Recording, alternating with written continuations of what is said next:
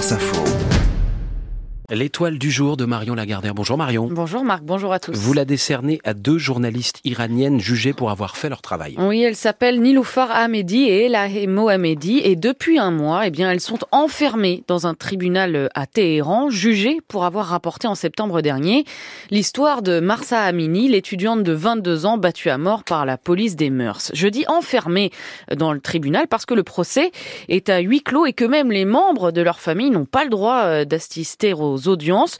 Tout ce qu'on sait, c'est qu'elles ont nié ce qui leur est reproché, c'est-à-dire l'accusation d'avoir euh, voulu porter atteinte à la sûreté nationale en incitant à la révolte. À la barre, elles ont dit qu'elles ont simplement fait leur travail. Et l'on comprend combien ce procès est en fait le procès euh, du journalisme, le procès de la liberté d'enquêter, de questionner, de mettre en lumière les manipulations euh, du pouvoir. La première des deux à s'être euh, intéressée à l'histoire de Marsa Amini, c'est Niloufar Hamedi, 30 ans, reporter pour le journal Char. Elle s'est spécialisée sur tout ce qui relève des droits des femmes dans son pays et mi-septembre, une publication Instagram qu'on lui a fait passer l'a interpellée.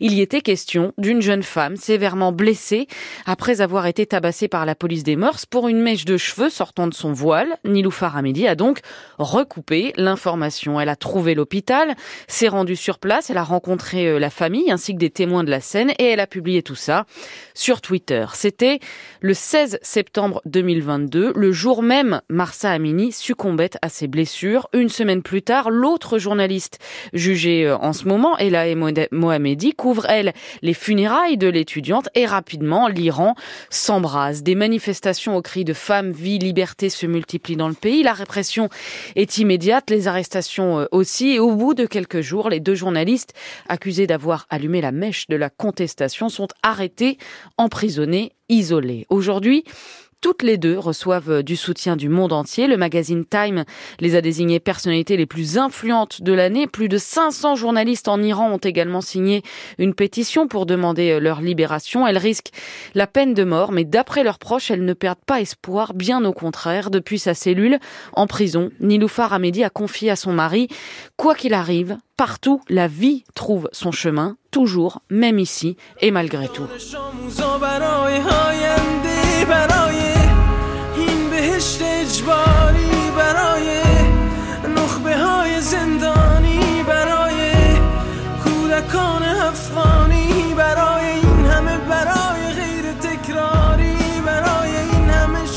C'est écrit tout petit sur ma feuille, Renaud Dely. Vous ne verrez pas de là où vous êtes.